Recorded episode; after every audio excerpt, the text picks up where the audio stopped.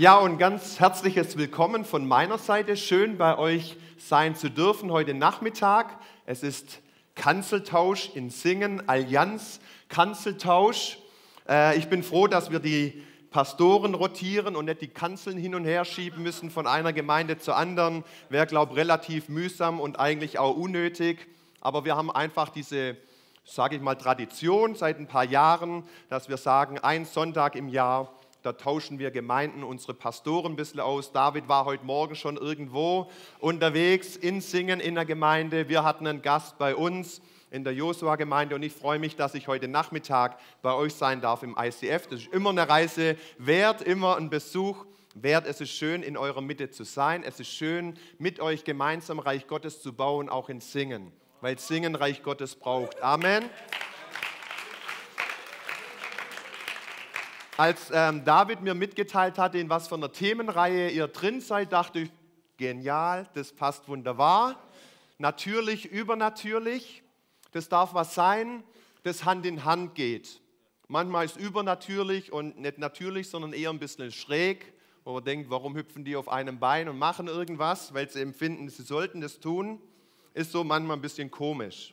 Aber zu sagen natürlich und trotzdem übernatürlich, das ist was Geniales. Und Gott ist eben auch übernatürlich. Und ich denke, er hat diesen Wunsch, auch der Geist Gottes, dass es natürlich, übernatürlich zugeht. Und ich denke, ganz wichtig für uns, dass das Hand in Hand geht. Dass wir offen dafür auch sind, auch für das, was der Geist Gottes wirken möchte, dass wir uns ihm zur Verfügung stellen und ja, mit ihm wirklich kooperieren.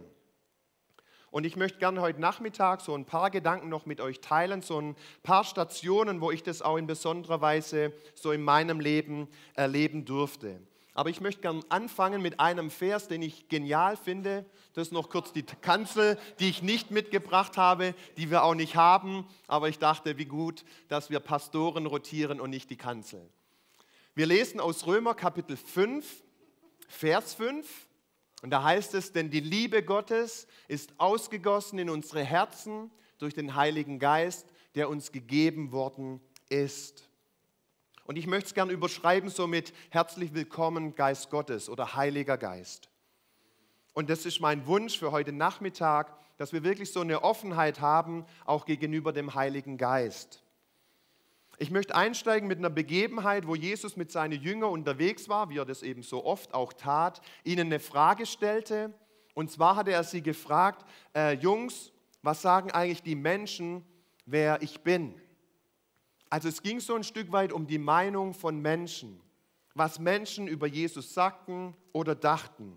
Und ihr kennt vielleicht diese Begebenheit, wo die Jünger anfangen, ja, die einen sagen, du bist so ein Prophet, du bist wie Johannes der Täufer, vielleicht sogar noch ein bisschen krasser, du bist ein guter Mensch. Ist heute oft so die Meinung, ja, Jesus war ein guter Mensch, er war ein guter Lehrer, aber ich möchte eigentlich nichts mit ihm zu tun haben.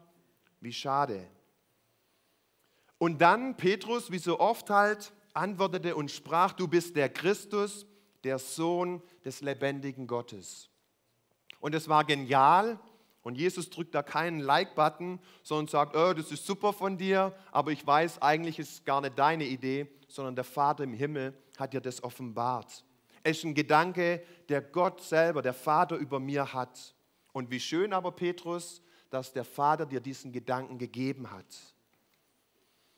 Und ich denke auch, auch für uns ist gar nicht so entscheidend, was denken andere über dich. Ja, die sagen dies und jenes, der ist blöd, der ist so oder sieht kacke aus und so. Manchmal recht äh, entmutigend, was Menschen über uns sagen oder denken. Aber das ist gar nicht entscheidend, sondern wichtig ist das, was Gott über dir sagt und über dir denkt. Und so war das selbst bei Jesus. Für ihn war wichtig, was sagt eigentlich der Vater über mich aus? Und da war es bei der Taufe Jesu, also Taufe total wichtig. Ihr habt bald wieder eine. Wenn ihr noch nicht getauft seid, dann überlegt euch das, macht den Schritt konkret. Und bei der Taufe Jesu, da ging es so zu. Und eine Stimme kam vom Himmel, die sprach, dies ist mein lieber Sohn, an dem ich wohlgefallen habe. Was für eine Wertschätzung vom Vater dem Sohn gegenüber. Der Vater sprach Identität rein in Jesus. Du bist nicht irgendjemand, du bist nicht nur ein Prophet, du bist nicht nur ein guter Mensch, sondern du bist mein geliebter Sohn, an dem ich wohlgefallen habe. Wow, wie wunderbar, wie genial. Und dann ist das aber nicht die einzigste Stelle, wo Gott es über Jesus sagt, sondern da gibt es noch eine andere Begebenheit und die möchte ich auch ganz kurz zitieren. Da war Jesus mit drei seiner Jungs auf dem Berg und plötzlich kommen Mose und Elia hinzu, diese Glaubenshelden des Alten Testamentes. Und der Petrus mal wieder, super Idee, hier oben auf dem Berg, so genial, ich möchte gar nicht mehr runter. Lass uns hier eine Hütte bauen, dir eine, Mose eine und Elia eine. Und vielleicht sagst du auch, richtig gute Idee von dem Petrus. Aber auch hier geschieht was, wo wir merken, der Vater stellt sich ein. Und als Petrus noch redete, siehe, da überschattete sie eine lichte Wolke. Und siehe, eine Stimme aus der Wolke sprach, dies ist mein geliebter Sohn, an welchem ich wohlgefallen habe. Auf den sollt ihr hören. Was denkt der Vater im Himmel über Jesus? Es ist sein geliebter Sohn. Und er sagt auch dem Petrus und auch uns heute Nachmittag, es ist mein geliebter Sohn, auf den sollt ihr hören. Vielleicht war Petrus und die Jünger so in Gefahr, so auch stark auch auf Mose zu hören, auf Elia, den Glaubensheld. Und äh, als Petrus so Hütten bauen wollte, Jesus eine, äh, Mose eine und Elia eine, da kommt diese Stimme. Und zu sagen, Moment Petrus, du machst hier eigentlich einen Fehler. Du stellst hier drei Personen auf eine Stufe, die nicht auf einer Stufe sind. Mose ist super, Elia ist genial, aber dies ist mein lieber Sohn, an dem ich wohlgefallen habe und den sollt ihr hören. Und ich glaube, das ist auch eine Botschaft heute Nachmittag für euch, für uns. Auf wen wollen wir hören? Hör auf den Sohn. Auf den Sohn sollen wir hören. Das ist die Stimme in deinem Leben, die du brauchst. Da draußen in der Welt sind so viele Stimmen, die dir dies und jenes sagen, ihre Meinung, was sie glauben, was sie denken, un unwichtig, nicht entscheidend, sondern das, was der Sohn über dir denkt und sagt, das ist von Bedeutung. Und er gibt dir Identität. Denn es ist auch wichtig für uns, nicht nur zu wissen, wer ist denn Jesus, sondern auch deine eigene Identität zu kennen. Ich denke, es gibt so viele Leute heute, die orientierungslos sind. Wenn man manchmal so auch mit dem Gender und so, manche wissen nicht, wo ich hinten, wo ich vorne, bin ich Mann oder Frau oder irgendein ein Dino oder sowas. Es gibt Leute, die wirklich, das ist traurig, die denken, sie wären ein Drache. Sie fühlen sich als Drache, sie lassen sich tätowieren wie ein Drache, lassen sich irgendwelche Dinger reinpflanzen in ihr Gesicht, dass sie so einem Drachen ähnlicher sehen. Sind Geschöpfe Gottes und denken, sie wären so ein Kackdrache. So eine Orientierungslosigkeit. Und deswegen so wichtig, so entscheidend zu wissen, wer du bist in Christus. Dass du wissen darfst, du bist ein Geschöpf Gottes Du darfst ein Kind Gottes sein durch Jesus, wenn du das annimmst. So wichtig, was Jesus über dir zu sagen hat. Und er hat Gutes über dir zu sagen. Er kennt dich noch besser, als du dich selber kennst. Es war wichtig für die Jünger zu wissen, wer Jesus ist. Es ist wichtig für uns auch zu wissen, wer wir selber sind, in Jesus unsere Identität zu kennen. Und ja, es ist auch wichtig und gut zu wissen, wer der Heilige Geist ist. Und darum soll es heute Mittag noch konkreter gehen. Ich denke, bei Jesus ist das für uns manchmal noch ein bisschen greifbarer. Der wurde Mensch wie wir. Die Jünger konnten ihn anfassen, die konnten ihn sehen. Das war so ein bisschen nachvollziehbar.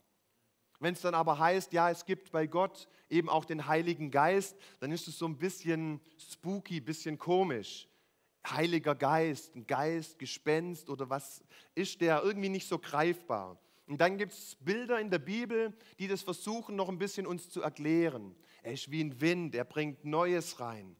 Er ist wie Öl, er, er salbt Dinge. Oder er ist wie Feuer, er hat wirklich Kraft und so weiter, Eifer. Aber das sind alles nur Beschreibungen. Und ihr habt es gehabt in eurer Themenreihe, der Heilige Geist ist eine Persönlichkeit. Und ich möchte jetzt ganz kurz ein paar Stationen so anschauen mit euch, so ein bisschen zeugnishaft aus meinem Leben, ein paar Stationen durchgehen, wo ich so diese Gegenwart des Heiligen Geistes in besonderer Weise spüren durfte. Und ich habe reingehört in eure Messages von den letzten Wochen. Fand super, was David rübergebracht hat. Volles Amen dazu. Und er hat ja auch gesagt, es geht nicht darum, um Erfahrungstheologie wo man sagt, ja, ich habe Gott so erlebt und deswegen musst du das auch so erleben, sondern es ist wichtig, dass wir auf dem Wort Gottes äh, fundiert sind. Amen. Dass wir sagen, hey, was du erlebt hast, ist super, aber ich schaue mal kurz nach in der Bibel, ob ich das irgendwo finde. Und wenn du sagst, hey, es steht im Wort Gottes, dann kannst du das auch machen. Wenn du es nicht findest, musst du den jetzt auch nicht gleich verurteilen oder sowas, aber sagen, mach du das weiter, wenn du denkst, ich muss das nicht machen. Aber die Bibel ist unser Maßstab. Und ich denke, auch da gilt es nicht nur zu wissen, ja, das steht irgendwo in der Bibel, sondern wir dürfen das auch erleben wollen. Zu sagen, wenn die Bibel davon spricht, dass wir den Heiligen Geist empfangen dürfen, dann reicht es nicht nur zu wissen, ja, ich könnte das auch erleben, wenn ich denn wollte, sondern dass ich wirklich sage, ich bin offen dafür. Beschenk mich damit, Jesus. Ich möchte es, was du für mich hast, erleben. Es braucht ein gutes Fundament, aber es braucht auch die Dynamik des Heiligen Geistes. Jemand hat es mal beschrieben mit einem Schiff, wo er sagt, der Kiel ist wichtig, dass ein Schiff nicht umfällt. Und das finde ich ist das Wort Gottes. Es gibt uns Gewicht in unserem Leben. Es hält uns auf Kurs, sage ich mal. Aber dann ist früher zumindest bei so einem Segelboot auch wichtig gewesen, dass ein Wind weht, dass eine Dynamik da ist. Und das ist so ein Bild für den Geist Gottes. Wir dürfen wirklich wie so ein Boot sein. Wir dürfen einen Kiel haben, fundiert auf dem Wort Gottes, aber dann auch so mit Rückenwind durch den Heiligen Geist. Und jetzt ganz kurz die vier Stationen. Wenn wir das erste, die erste Stelle haben, geht es darum, dass der Heilige Geist ein Tröster ist. Geht es mit der Präsentation?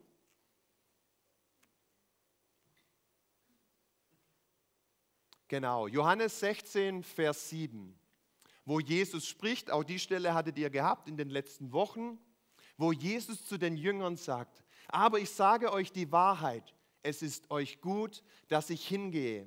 Denn so ich nicht hingehe, so kommt der Tröster nicht zu euch. So ich aber gehe, will ich ihn zu euch senden. Jesus selber beschreibt hier den Heiligen Geist als was? Als eine Persönlichkeit, als einen Tröster. Und es gab eine Situation in meinem Leben, so als Teenager war das. Ich war mit einem Freund und seinem Vater im Urlaub in Italien, wie das manchmal so schön ist, auf einem coolen Campingplatz und so weiter. War für einige Wochen, war richtig schön. Aber eines Tages hatte ich dann so einen Anruf oder beziehungsweise daheim angerufen, ja, wie geht's euch und so. Und hatte dann gehört gehabt, ja, meine Mutter kam ins Krankenhaus, ging ihr nicht so gut. Sie hatte öfters auch so depressive Phasen und so weiter und musste einfach mal wieder ins Krankenhaus. Und irgendwie war der Urlaub so ein bisschen auf gut Deutsch verschissen für mich. Für mich schön im Urlaub, Sonne, Meer, Mittelmeer, Italien, super Pizza und so. Und wissen, ja, daheim geht es nicht ganz so gut, Mom ist im Krankenhaus, Kacke. Und ich war einfach so aufgewühlt, unruhig. Und dann ging ich wohin auf diesem Campingplatz, wo man eben garantiert mh, hm, so einigermaßen seine Ruhe hat. Man nennt es auch stilles Örtchen. Und tatsächlich so, ich war dort auf der Toilette und hatte einfach gebetet.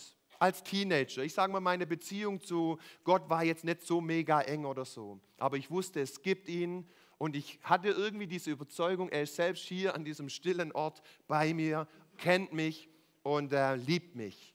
Ihr kennt diese Bilder von so stillen Örtchen, ähm, wo dann manchmal so ein Herz drauf ist auf der Tür, so Österreich auf die Berge oder so, so ein Blumsklo und so. Und das fand ich eigentlich ein schönes Bild. Selbst an diesem stillen Örtchen ist Gott gegenwärtig und sieht deine Situation, wenn es dir schlecht geht. Und er ist da als ein Tröster. Und das ist ein Ausdruck, den Jesus so formuliert hat. Dann will ich ihn senden, den Tröster. Und die Griechisch-Experten unter uns, die wissen, das Wort dafür ist Parakletos. Hatte auch mal Griechisch, aber schon eine Weile her. Das bedeutet Tröster, Beistand, Helfer. Jemand, der uns zur Seite kommt, der uns unter die Arme greift, der uns Rückenwind gibt, der uns ermutigt. Und genau das durfte ich dort erleben in diesem Italienurlaub. Ich durfte trotzdem wissen, Gott ist mit mir, auch wenn es jetzt daheim nicht so gut geht. Trotzdem darf ich getrost sein. Und der Urlaub war not, trotzdem noch genial und schön. Es gibt so ein Bild über Parakletus, das wird beschrieben mit einem, wenn ein kleines Schiff im Mittelmeer in Seenot geriet, dass dann ein größeres Schiff an seine Seite fuhr, das so an sich ranband und dann in einen sicheren Hafen transportierte. Ich finde es so ein schönes und geniales Bild über den Heiligen Geist. Wenn wir in Seenot sind, wenn wir entmutigt sind am Boden, wenn es uns kacke geht, und dann zu wissen, hey, und Gott ist trotzdem in meiner Nähe, er möchte durch seinen Heiligen Geist wie an meine Seite kommen und mich reinführen in einen sicheren Hafen. Er möchte mir Trost zukommen lassen. Er ist da für uns, wie so ein Tröster. Und ich finde, es ist ein schönes Bild, wie Jesus hier voller Wertschätzung über den Heiligen Geist spricht, dass er uns zur Seite kommen möchte, uns helfen möchte. Das ist der eine Punkt, wo ich das so konkret erleben durfte, selbst damals so als Teenager. Die zweite Station, die hattet ihr auch in den letzten Wochen, war ein anderer Ort, auch Italien, bisschen nördlicher, Südtirol. War früher so, wir hatten von unserer Gemeinde aus immer wieder so Familienfreizeiten in Südtirol und es war auch so eine geniale Zeit. Da wollte ich auch immer mal wieder Hütte bauen, ich bleibe dort in Südtirol, komme nicht mehr zurück oder so. Aber es ist so, Urlaub geht zu Ende, man muss zurück in Alltag, wo man sich bewähren darf und trotzdem nicht allein ist. Und diese zweite Station, die sehen wir beschrieben von Jesus in Apostelgeschichte 1 beziehungsweise Lukas. Okay, nehmen wir erst, es ist ja beides Lukas. Apostelgeschichte nehmen wir zuerst, sorry, wir wechseln ein bisschen hin und her. Apostelgeschichte 1, Vers 8, wo Jesus wieder zu seinen Jüngern sagt, sondern ihr werdet die Kraft des Heiligen Geistes empfangen, welcher auf euch kommen wird und werdet meine Zeugen sein Jerusalem, Judäa und so weiter, auch in Singen, in Radolfzell und so weiter.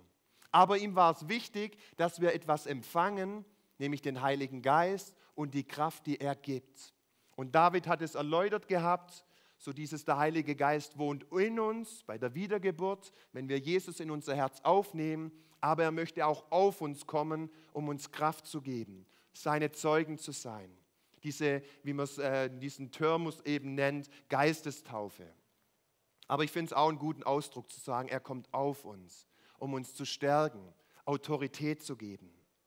Dann die andere Stelle in Lukas Kapitel 24, wo es Jesus seinen Jüngern schon eben auch ankündigt. Und siehe, ich sende auf euch die Verheißung meines Vaters, ihr aber bleibt in der Stadt Jerusalem, bis ihr angetan werdet mit der Kraft aus der Höhe.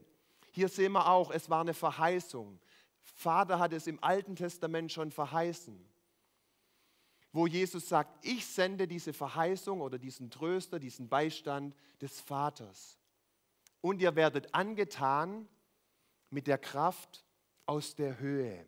Also angetan, wo wir auch merken, da kommt was so bildlich gesprochen auf uns. Nicht in uns, weil er schon da ist, wenn wir Jesus aufgenommen haben, aber er kommt auf uns. Er möchte uns unterstützen in diesem gewaltigen Auftrag, den Jesus seinen Jüngern gegeben hat. Eben Jesus in dieser Welt bekannt zu machen. Und ich weiß nicht, wie es dir geht in deinem Umfeld, in deinem Alltag, ob dir das immer so leicht fällt, als Christ deinen Stand zu nehmen, dich zu Jesus zu halten, in der Schule, wenn du vielleicht die Einzigste bist in der Klasse. Ist nicht immer ganz einfach. Und ich finde es so genial und so wichtig und gut, dass Jesus sagt, hey, du bist dort nicht allein. Ich möchte dir gerne meinen äh, Beistand, diesen Tröster geben, diese Kraft aus der Höhe, dass du bestehen kannst.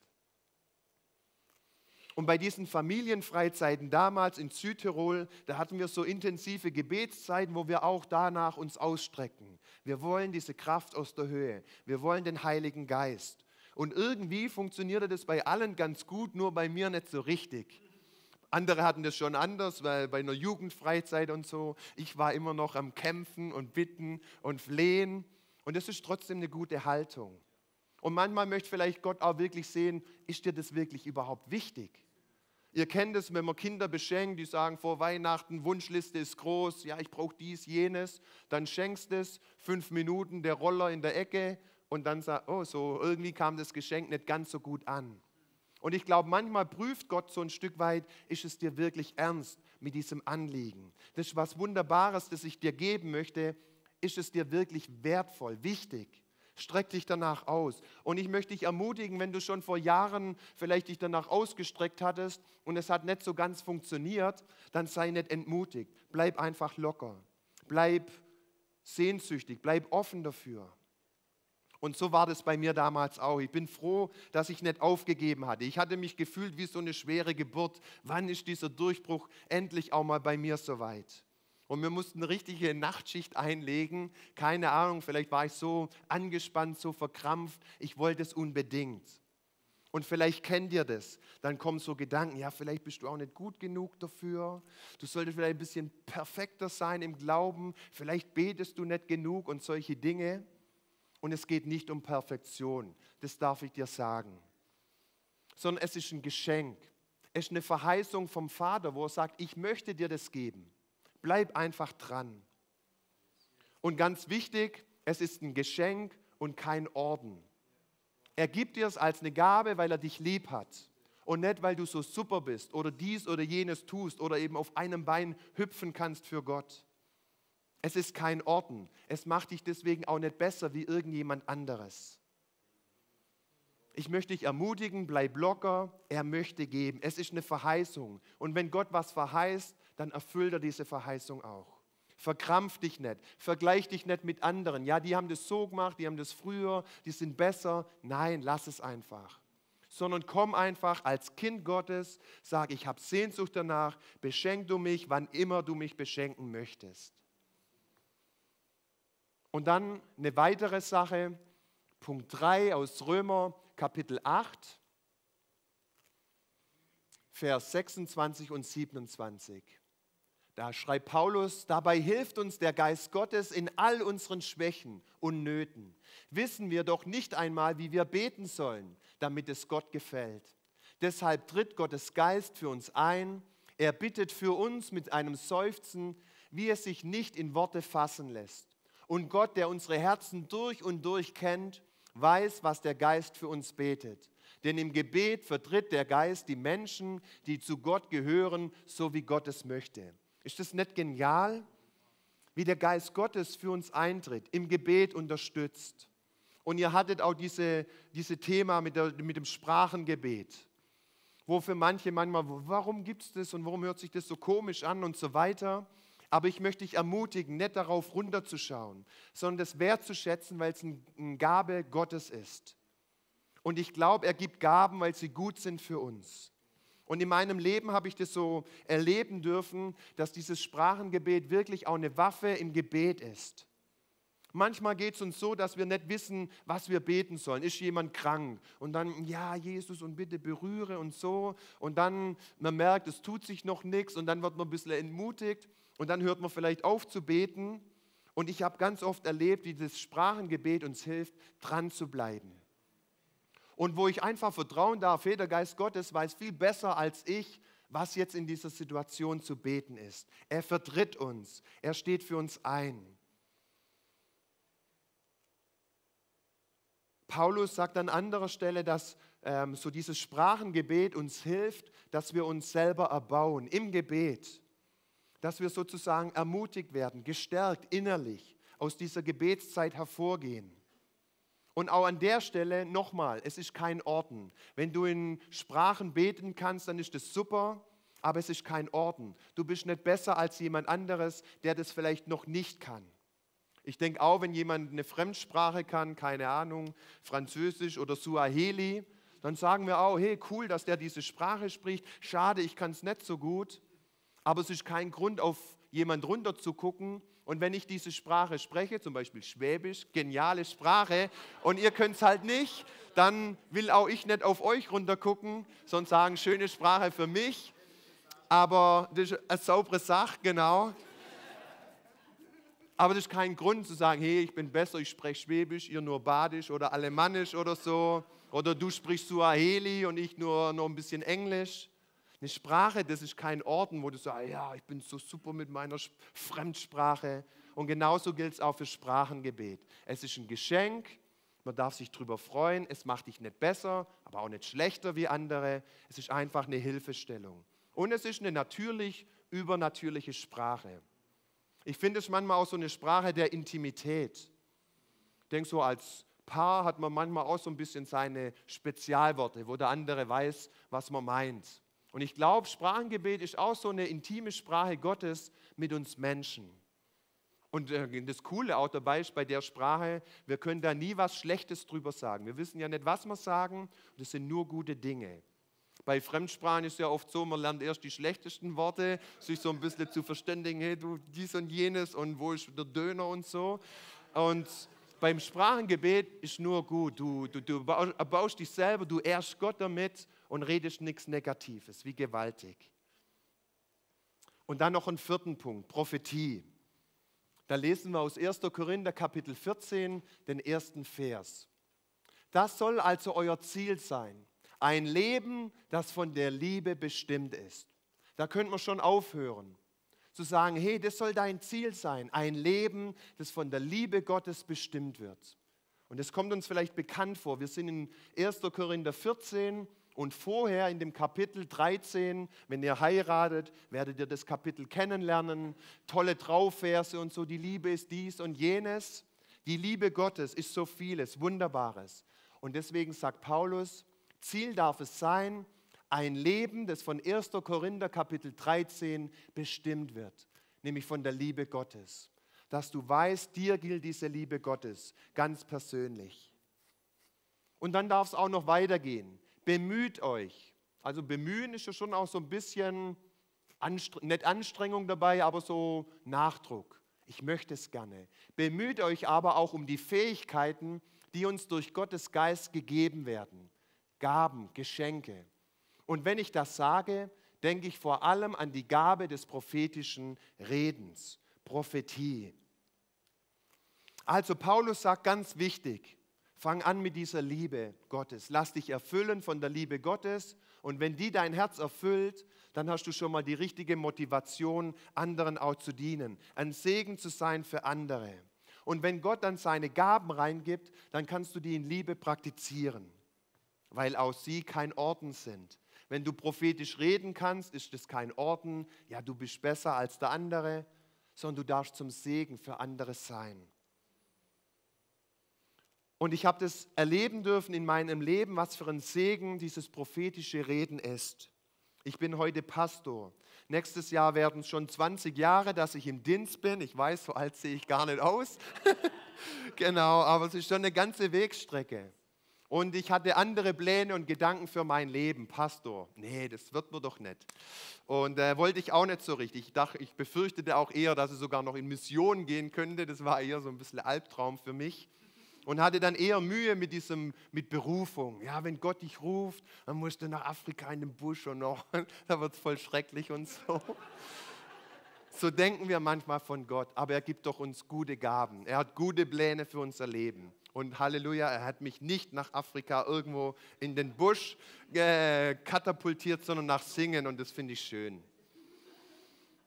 Und dazu hat Prophetie gedient. Ich wäre heute mit Sicherheit kein Pastor, wenn es diese Gabe Gottes nicht geben würde. Ich wäre gar nicht auf diese Idee gekommen, dass ich in den vollzeitlichen Dienst gehen sollte oder könnte. Ich habe mir das auch gar nicht zugetraut so was ich auf der, auf der Reihe hatte oder was ich mir vorstellen konnte, war so Chauffeur von Reinhard Bonke zu sein, irgendwo dann eben doch in Afrika, so bei Einsätze. Ich war da irgendwie im Reinhard seinen dicken Mercedes von einer Stadt zur anderen. Das war was, das konnte ich mir vorstellen als Dienst für mich. Wenn Gott mich im vollzeitlichen Dienst haben möchte, dann bin ich halt der Chauffeur von Reinhard Bonke. Aber Gott hatte andere Pläne. Und dazu hatte Gott auch Prophetie gebraucht, wo Menschen in mein Leben reingesprochen hatten, wo ich merkte, Gott scheint irgendwie und warum auch immer einen anderen Plan mit meinem Leben zu haben. Und ich habe mich da eine ganze Zeit lang eigentlich dagegen gewehrt. Und Gott hat immer wieder bestätigt, immer wieder gesprochen. Ich kann sagen, ich bin im Dienst, weil Menschen sich als Werkzeug von Gott haben gebrauchen lassen, auch in dieser Gabe der Prophetie.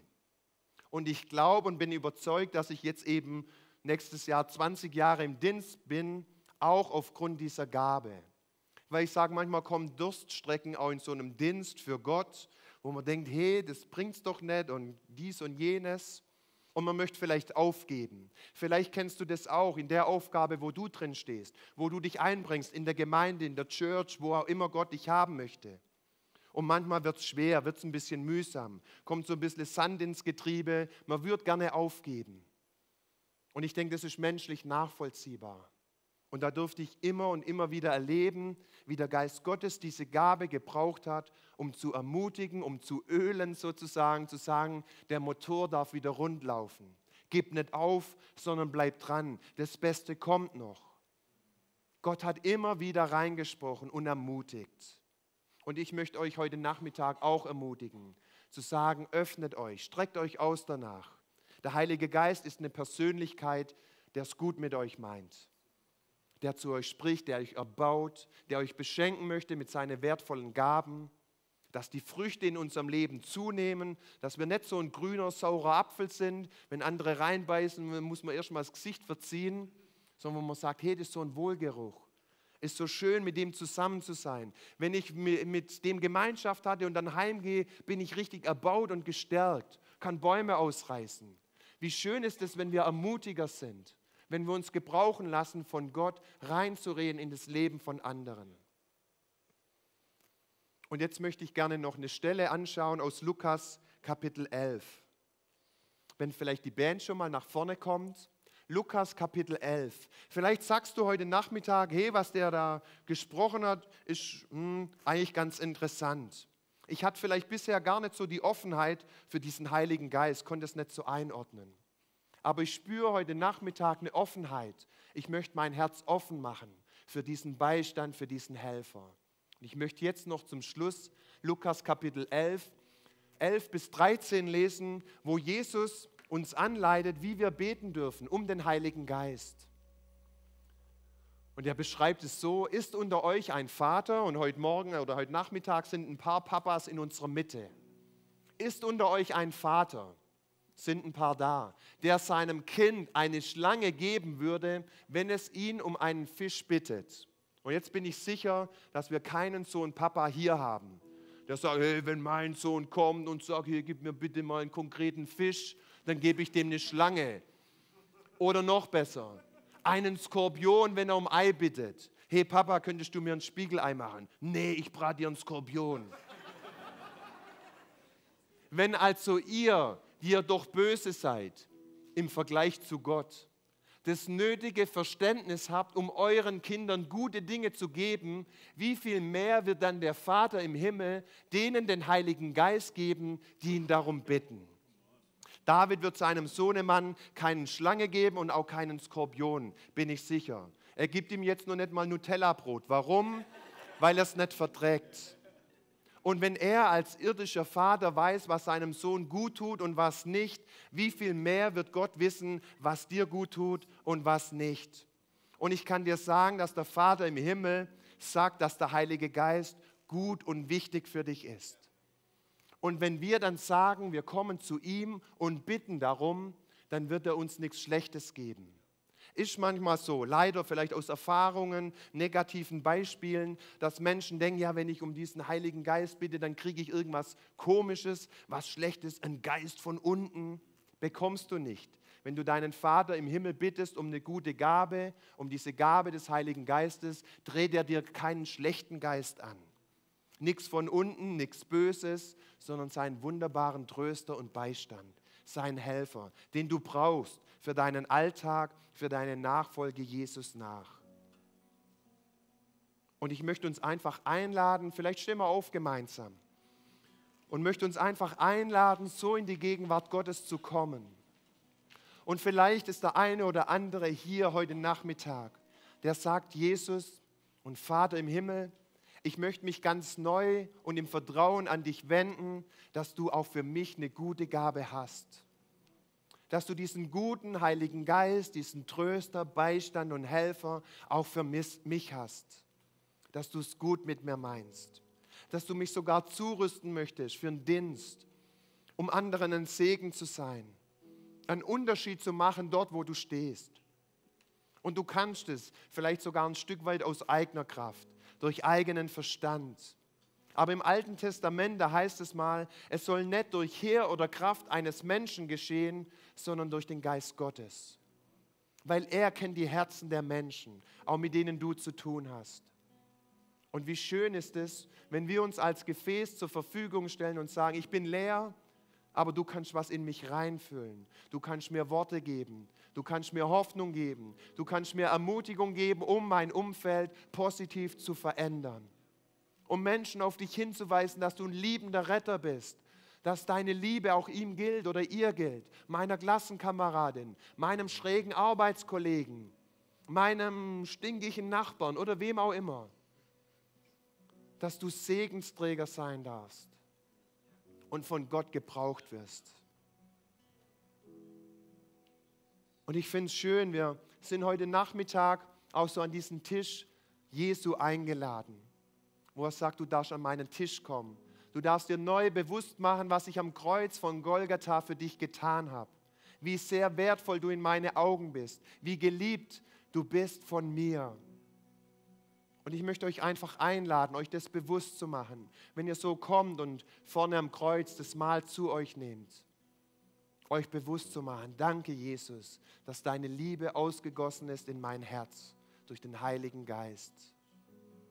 Und vielleicht kommst du aber auch einfach erwartend, offen, sehnsüchtig zu sagen, Jesus, ich wünsche mir, dass du mir noch mehr gibst, auch von deinem Heiligen Geist von dieser dritten Persönlichkeit, dass er auf mich kommt, dass er mich stärkt, dass er mir Worte gibt. Ich möchte mich einfach dir zur Verfügung stellen. Wenn das so dein Anliegen ist, deine Sehnsucht heute Nachmittag, dann möchte ich dich auch einladen, wenn du so nach vorne kommst, es sind Gebetspartner da, die einfach auch mit dir beten werden, dich segnen werden. Vielleicht hast du ein anderes Anliegen heute Mittag, wo du sagst, alles, was du erzählt hast, äh, sorry, interessiert mich nicht. Ich habe eine starke Not. Komm nach vorne, lass mit dir beten. Und Jesus kennt dich. Und er möchte gerne durch seinen Heiligen Geist wie dieses große Schiff an deine Seite kommen, dich unterstützen und in einen sicheren Hafen reinführen. Ich möchte uns einladen, seid so frei, kommt, nimmt es in Anspruch.